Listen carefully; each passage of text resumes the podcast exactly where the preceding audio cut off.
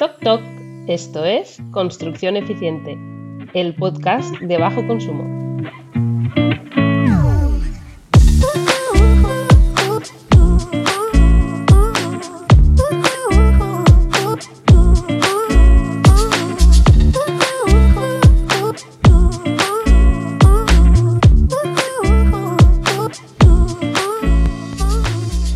Hablamos de construcción de bajo consumo y de las nuevas exigencias.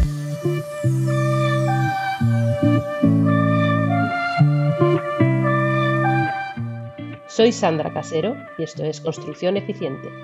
Adentro.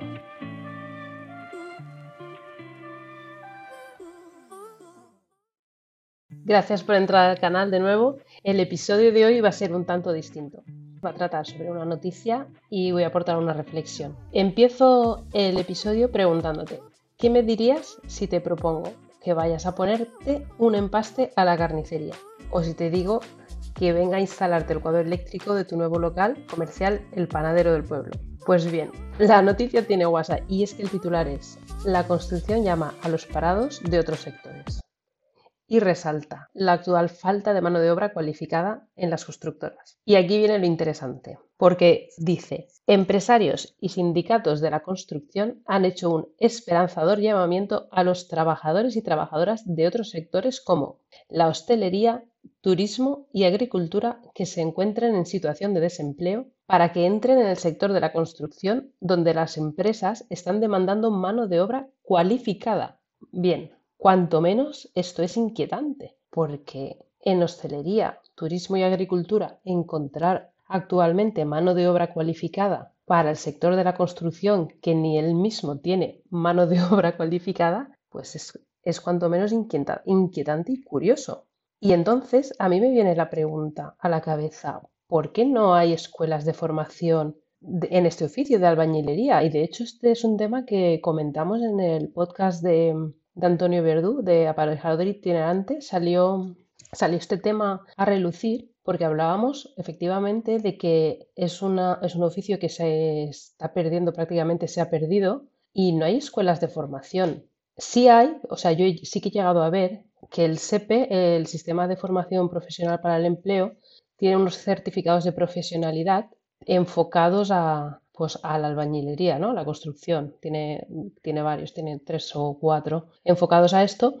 Y luego también escuelas de los ayuntamientos, escuelas taller, que forman también en albañilería, pero vamos, son cosas muy concretas, a lo mejor pues a, a colocar, son son temáticas muy concretas, a levantar pared, aprender aparejos, hacer mezclas con morteros, pero claro, al final encuentra este tipo de formaciones, lo que encuentran es gente que está en desempleo, que entra ahí porque no tiene otra cosa que hacer, pero no es gente que entra por voluntad, por vocación y por devoción por el oficio. Y es lo de siempre, al final acabamos encontrando gente en, la construcción desenfocada que han aprendido el oficio porque no había otra cosa y lo han aprendido pues en ese tipo de, pequeñas formaciones, pero no hay gente que, haya entrado en general por vocación o porque ame la profesión. Porque antes sí que es cierto que pues se enseñaba, pues como otras tantas, ¿no? Se enseñaban de, de padres o madres a hijos e hijas, pero actualmente esto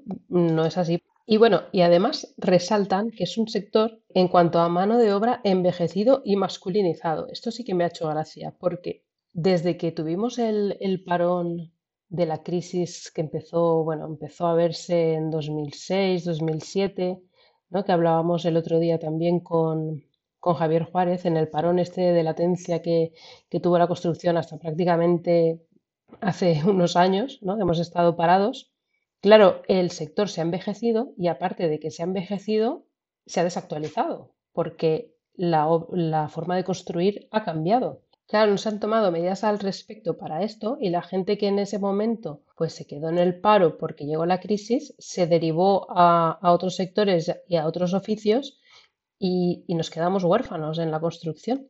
Y el tema de masculinizado, ¿no? Como si se estuviera fomentando que la mujer entrase de alguna forma en la obra. No sé qué, tipo de campañas habrán para esto, pero estamos ya en el siglo XXI y parece que, esto es novedad. No sé, hay cosas que no dejan de sorprenderme. Y de la noticia también destacan como asignaturas pendientes, pues esto, introducir a las mujeres y a los jóvenes en la obra. También de esto se dan cuenta ahora, ¿no? Después de, prácticamente pues, 15 años de, de parón.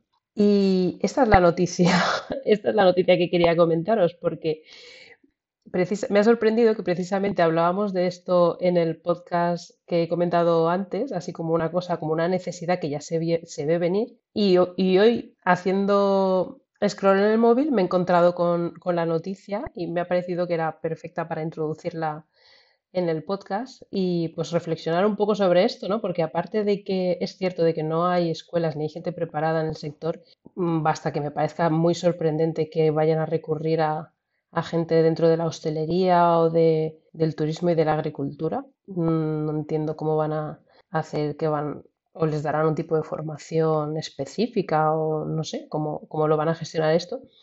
Pero sí que tendrían que plantearse que la construcción pues, ha evolucionado, ¿no? Como nos lo estamos planteando nosotros últimamente. Y que ya no es enseñar a poner ladrillos solamente, hay que enseñar a colocar sate, hay que enseñar a colocar pues a, manejar otro tipo de materiales más específicos, ¿no? Y ahora mismo las únicas formaciones que se están generando de, todo este tipo de colocación de, sistemas nuevos y de materiales son las propias empresas que venden el sistema constructivo o el material que quieren implantarlo y te dan ese tipo de formación gratuita. Pero es que no hay formación de albañiles. Quería comentar esto, dejarlo un poco en, a debate. Espero que os haya gustado el episodio de hoy.